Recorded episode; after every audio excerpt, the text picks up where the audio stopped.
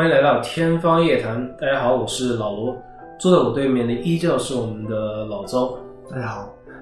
那么我们呃，各位听众们可能会注意到这样一个现象，这几天就是我们在深夜的时候用滴滴去打车的时候，会发觉叫不到车。那么为什么会出现这样一种情况呢？因为滴滴这段时间它暂停了所谓的深夜叫车的服务。那么它为什么要暂停这一项服务呢？因为前几天可能我们都知道，呃，因为出现了一个所谓的非常悲剧性的，就是滴滴顺风车的事件。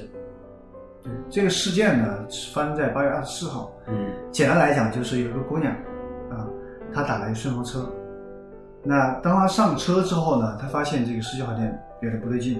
因为她开的路上啊，车越来越少，人也越来越少。她觉得有危险，于是她就跟她的朋友说这个事情。然后后来呢，她的朋友和这个家人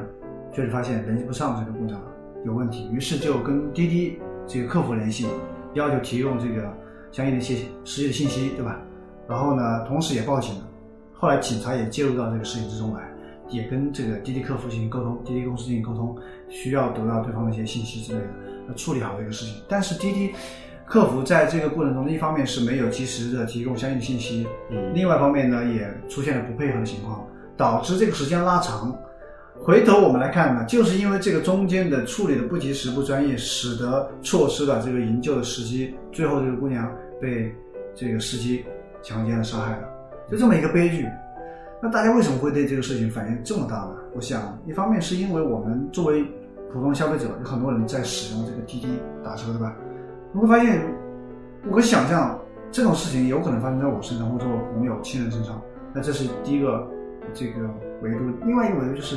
这个事件原本是可以避免的，不是说这个事情立刻就发生了，而是中间有一个相当长的过程。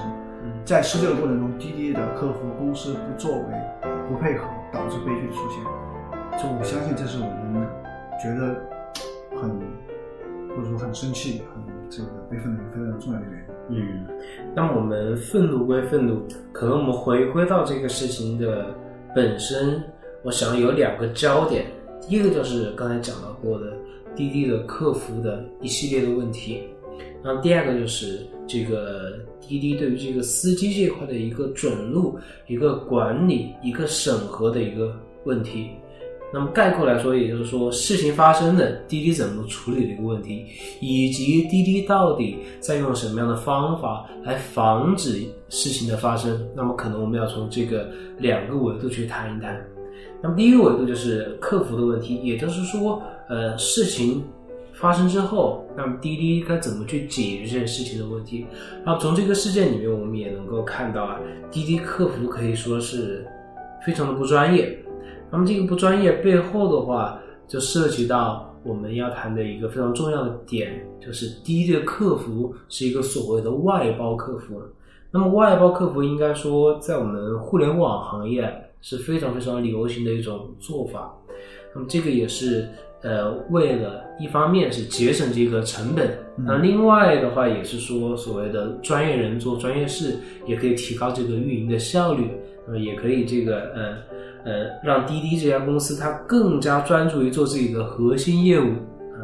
对，其实根本原因或者说根本的问题在于说，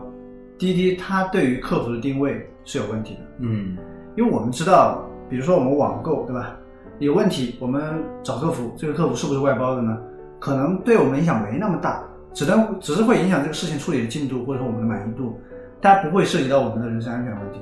嗯，但是我们要知道，顺风车。专车也好，它都是陌生人，跟陌生人打交道，都一基本上是一次性的，对吧？嗯、那这个中间风险因子是非常大的，嗯啊，也就是说很容易出现安全问题。那这种情况之下，你居然把一个客服外包，不自己来做，那说明你本身不重视这个，不重视它。对，而且我们要知道，呃，客服他应该是来解决问题的，而不仅仅是做一个传声筒或者受气筒。嗯、我们在这个事件过程中看到滴滴的客服的人员反映出来的就是。呃，做的是这个传声筒，对吧？这个问题我不能解决，我要向我上上级汇报，但是这个过程要很长。嗯，我觉得有一句话描述滴滴客服非常准确，叫做“小事做受气筒，那么大事做传声筒”。怎么理解这句话呢？那面对一些普通客户的一般性的投诉，比如说我我叫了车，司机没来，或是呃我我明明是二十分钟前叫的，那么可能司机过了一个小时才来，那面对这样一些事情，呃还不是特别呃严重的，那么这个时候客服更多作为一个受系统的一个角色。那么我作为一个情绪的垃圾桶，然后把这个客呃这个顾客的一些情绪安抚一下，或者说我赠送给他一些打车券啊等等，就这样解决了。嗯那面对一些大的事情的话，就是所谓的大事做传声筒，就比如啊，面对这样一些呃可能危及到顾客这个生命安全的时间，那么客滴滴的客服他更多的他只能够做一个转接的作用，我向我的上级汇报，那么我的上级可能要再向我的上级汇报，那么就是这样的一个一个规定，这样的一个流程。是，所以我们可以发现，这个客服的问题基本上集中在，首先是公司它对客服定位不准确或者说不够重视，另外一方面就是从实际的操作过程中会发现，这些客服外包客服确实他能够做的事情很有限，他的权限很有限，对吧？嗯或者说这个他能处理的问题也是非常有限的。对，我之前读到过一篇文章，就是呃，滴滴外包客服的一名员工，嗯，写的一篇文章，他在描述了我我在这个滴滴外包客服的这个公司里面工作的一个场景。那么这个员工啊，他是一个学生，嗯他是一个大概一个大三的一个学生，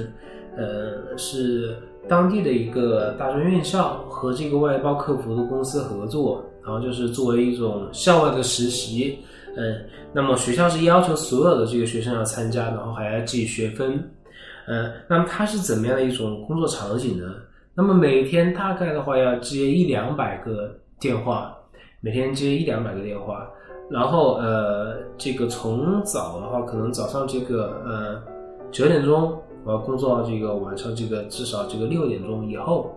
那么可以说他的整个一天的工作的话是相对来说强度是非常大的，时间非常长的，同时他更多的是接接收到这个客户的这样一种抱怨。这一种一种投诉，一种甚至是一种骂人啊、骂娘啊等等啊，也就是说，他是在一种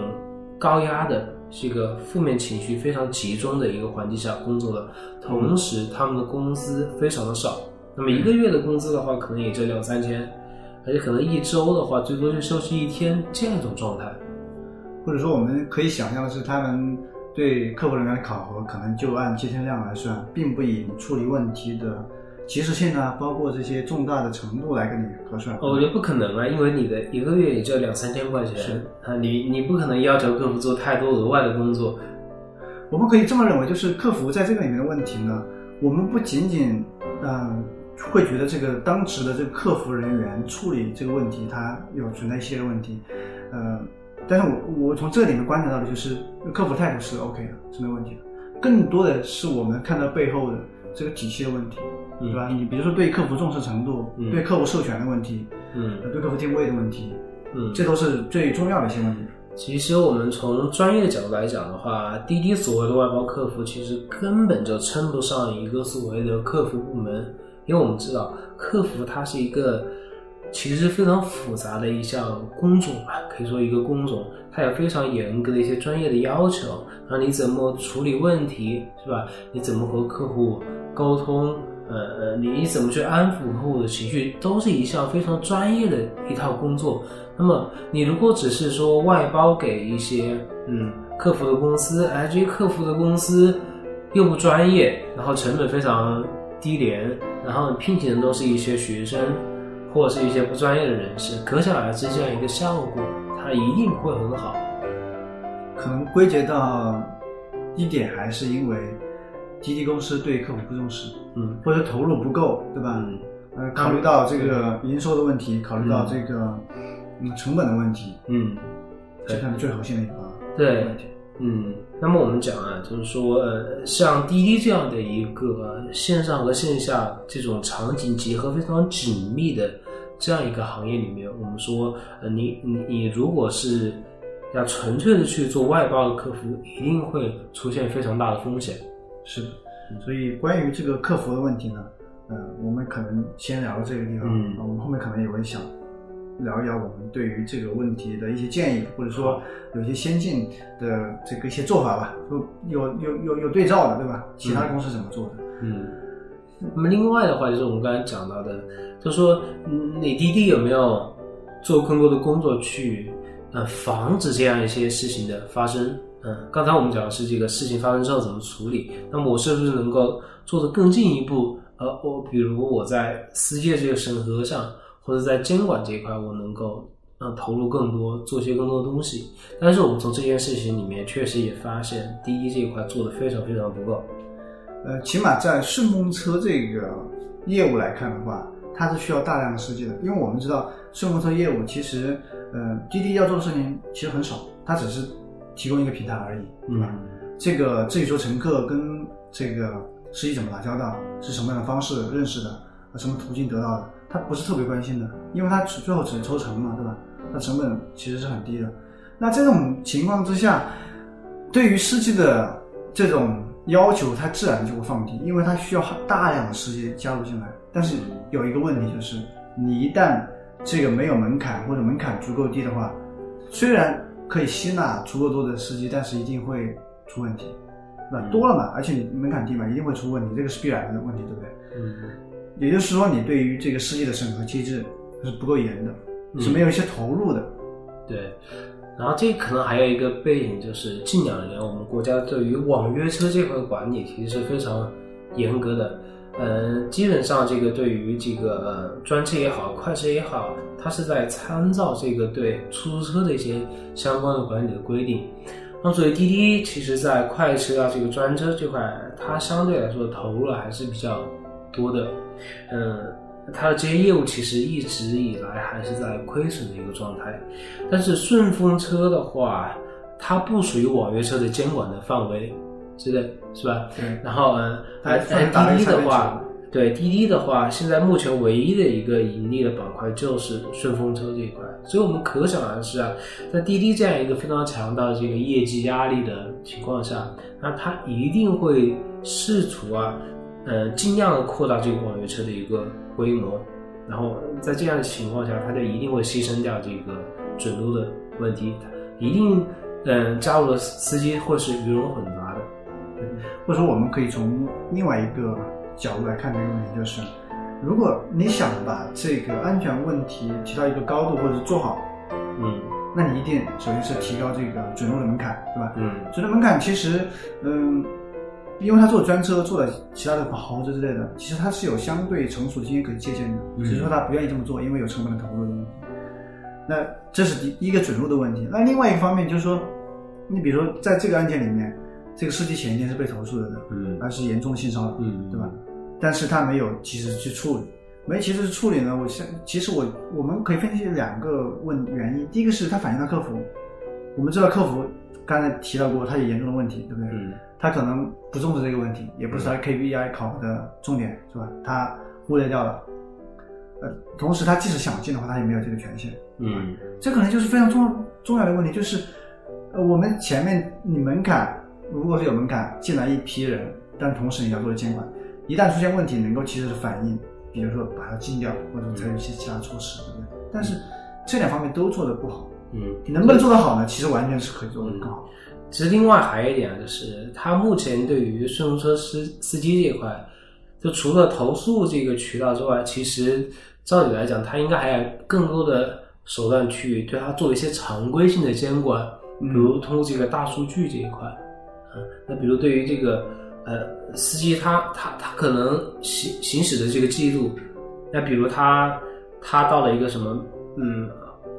很偏远的一个地方，那么是不是我的这个大数据的话，我就会做一个判断，是不是这个可能会存在危险？对，又或者是比如一个男的一个顺风车的司机搭载一个女的这个顾客的时候，我是不是能够？对，从数据这一块做一个这样的一个警戒，还是怎么样？我觉得应该来说的话，滴滴有很多技术性的手段能够做一些常规性的监管。但目前我们看到的是，在顺风车这一块，它基本上是没有太多常规性的监管，它只是将自己定位一个纯粹的一个平台。对，嗯，就是可能它是归根结底是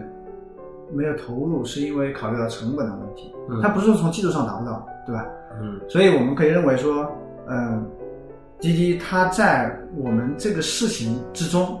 负有两个最直接的责任，一个是客服的问题，一个是它对于这个司机的监管的问题，嗯都是有问题的。但能不能做得更好，完全可以做得更好。嗯，好，那我们稍事休息一下。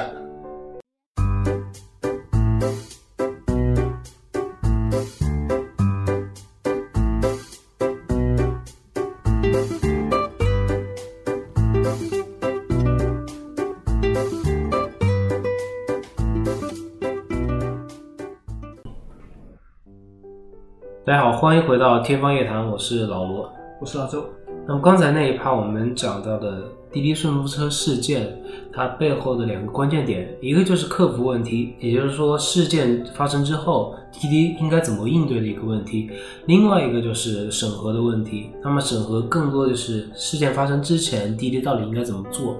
那么针对这两个焦点问题，呃，我们也想提供一些相应的嗯意见，然后作为这个滴滴可以来做一个参考。那么第一个就是有关于客服的，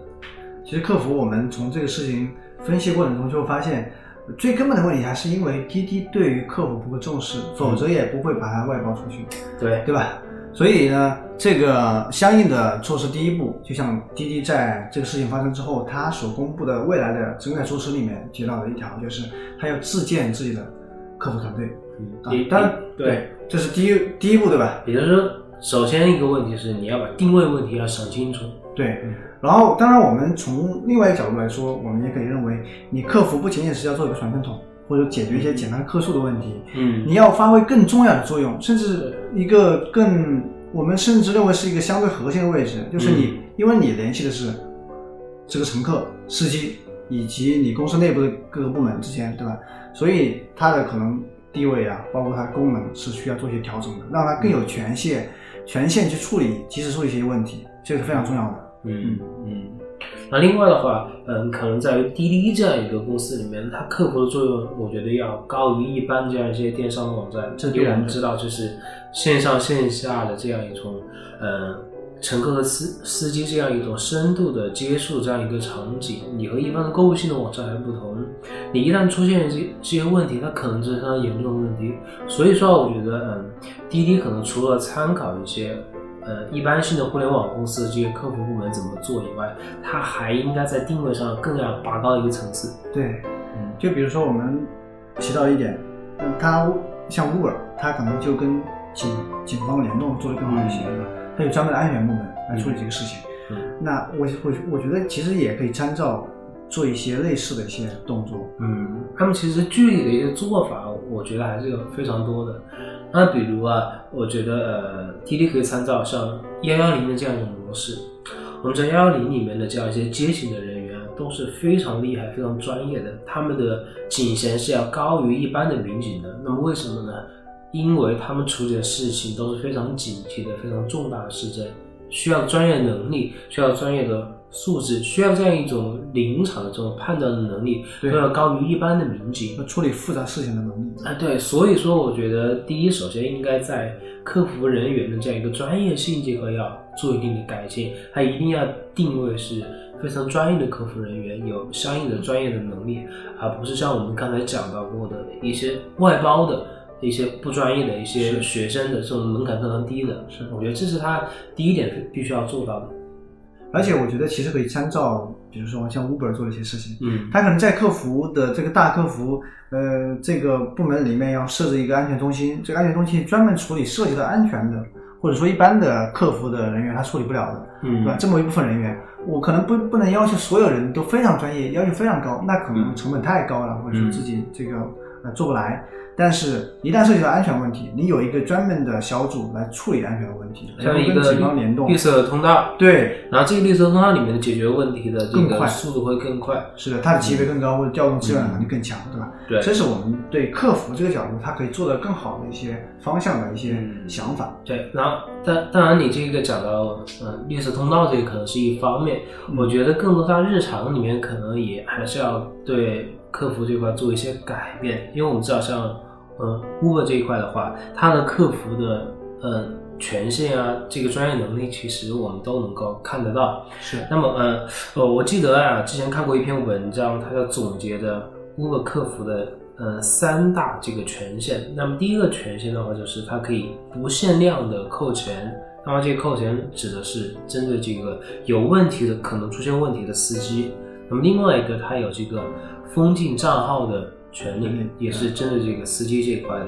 呃，第三个是他可以随意的在公司里面进出任何一个办公室。那这个就指的说我我的很多很多的相相关的这样一些对市场的判断、对客户的判断、对司机的判断，我是要以客服部门为中心的。你其他的部门你要围绕着我的一些反馈相关的信息来做一些决策的。是的，其实这里面就提到一点，提到就是客服部门它本身如果是自建的，像 Uber 这样的有足够权限的，它是本身就能够很好的去监监督这个司机的，或者监管这些司机的。嗯这就谈到另外一个问题，就是呃怎么样去解决这个司机准入以及它这个中间的一个监管的问题。嗯你比如准入这一块呢，呃我们知道滴滴它不仅仅只有顺风车，它有专车、豪车之类的啊。嗯快快车，我相信他们的审核要求标准会更高一些，对吧？嗯更高一些，更严格一些。也就是说，滴滴内部它就有参照的例子，它不这么做呢，它出于成本的考虑，或者说这个其他的一些因素考虑，嗯它完全可以做得到，对吧？我们可以这么认为。另外一个就是，比如说一旦出现这种投诉，对吧？那能不能及时的处理的问题？嗯，像 Uber 这样这样的，它能够封禁账号或扣你的钱的问题，对吧？它就很能够很好的去监督这个这个成这个司机的一些行为，嗯对吧？甚至可以通过一些大数据去做一些判断，嗯去分析一些安全的可能发生的一些场景、嗯一些地段、一些呃迹象，对吧？嗯做一些提前干预，这个都是可以做得到的。嗯，也就是说，刚才我们讲的，呃，总结起来，我觉得是要分三个层次。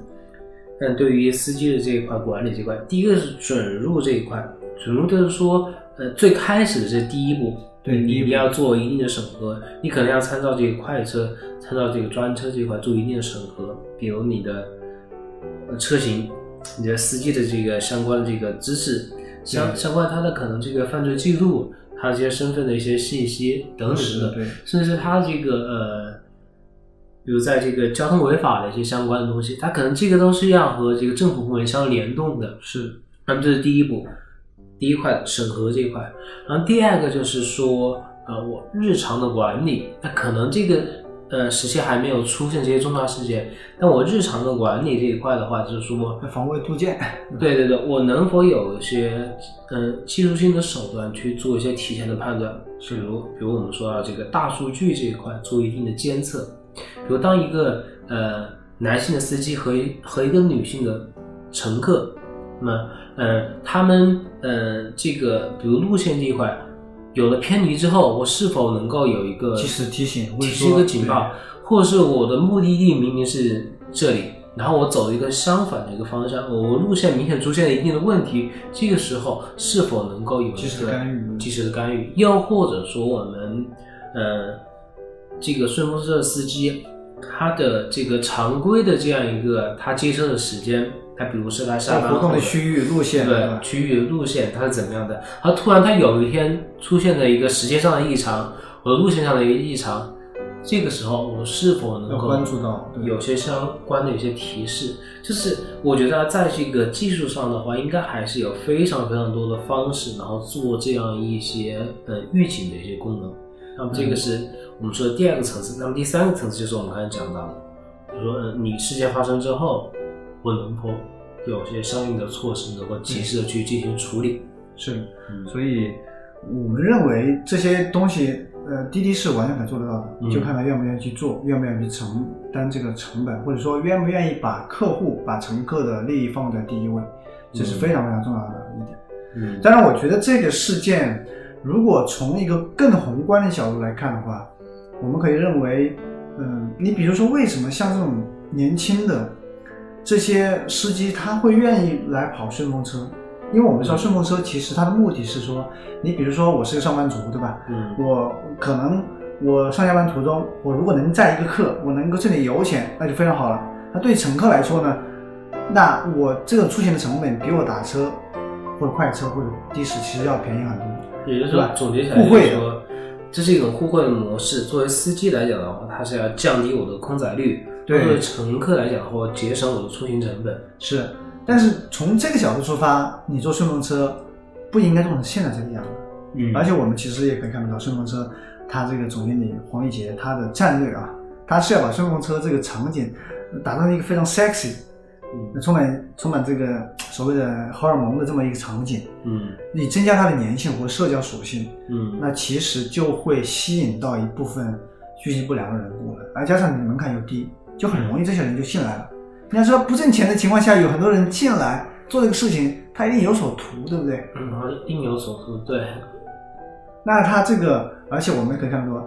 看得出来，他的一系列的海报啊，包括一系列的宣传啊，都是朝这个方向去去这个引导的。对，如果我们仔细的去看过过去两三年滴滴顺风车的相应的一些海报宣传的话，我们会明显的感觉到，呃呃，你不像一个呃出行公司的海报，我们更多可能就是像像婚恋公司是吧？婚恋公司，或者是甚至说的更更出格一点，比如像杜蕾斯的广告的风格，就是充满了一种非常明显的性暗示，甚至是在打一些擦边球，违背一些公序良俗的一些图片、一些话语。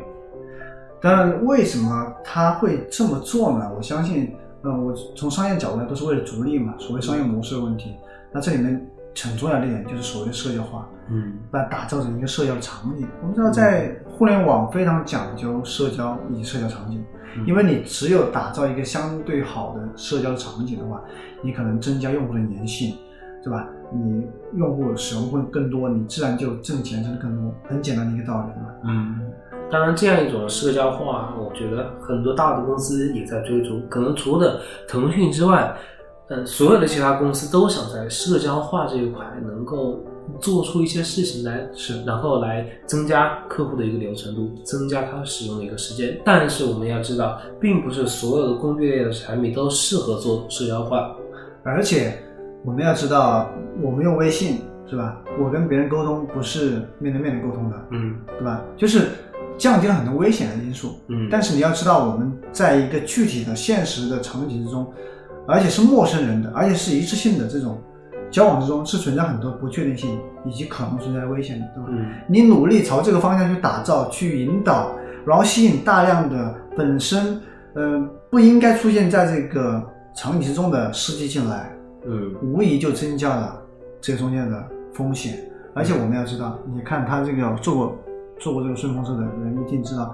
你比如说我要去某目的地，有很多司机可以选，对不对？嗯或者说我作为司机，我可以有很多乘乘客可以选，对。然后你可以看到这个，呃，原来其他人对这个乘客也好，对这个司机好也好，他的一些评价，比如说我我有以前观察过，比如说美女啊，什么阳光啊，什么八零后啊，什么职业，甚至职业都有。你想想看，那作为一个司机，作为一些居心不良的人，他自然就会有这个选择的可能，或者说我刻意的去选择，是吧？有烈焰的这种冲动在里面，嗯，这个是非常危险的。对，而且我甚至呃看过一些报道啊，就比如说有些年轻的男子，他收入不错，对吧？呃，他长得挺帅的，然后开着豪车出去干嘛呢？坐顺风车，那显然不是为了挣钱嘛，嗯就是奔着滴滴他打着顺风车的所谓的非常的 sexy 的那个场景去的，那，钓妹子啊之类的，那确实很有效果，嗯，所以就这就很可怕呀、嗯大量的人做这样的事情，就一定会出现问题，而且我认为这个出事是必然的，真的。嗯，也就从也就是说啊，从这个角度来讲的话，滴滴呃顺风车事件，滴滴是一定没得洗的。他就是故意啊为之这样一种利用人心里面这样一种弱点，然后去谋求他的商业利益。对，所以呢，我们在看到前面在这个事情过程中具体的两个问题，客服和这个监管的问题之外呢，我们从滴滴公司本身这个战略来看也是有问题的，或者说从上到下都有问题，才会导致这样悲剧必然的出现。所以我们一方面确实替这个死去的这个呃这个年轻的姑娘感到惋惜，感到非常的可怜之外，是也确实觉得滴滴在很多方面做的不够好，做的真的是可以讲是有些出格。对，那当然，我们去做一期这样一期节目去评价滴滴，并不是为了单纯的去批评它，那么更多我们也希望滴滴能够做一些改变，嗯，让我们的出行更美好，就像它的宣传语一样，对不对？对，好，那么这些话题，我觉得我们还可以有很多延展的部分可以谈，那么我们就留在下一期。好，谢谢大家。好，谢谢大家。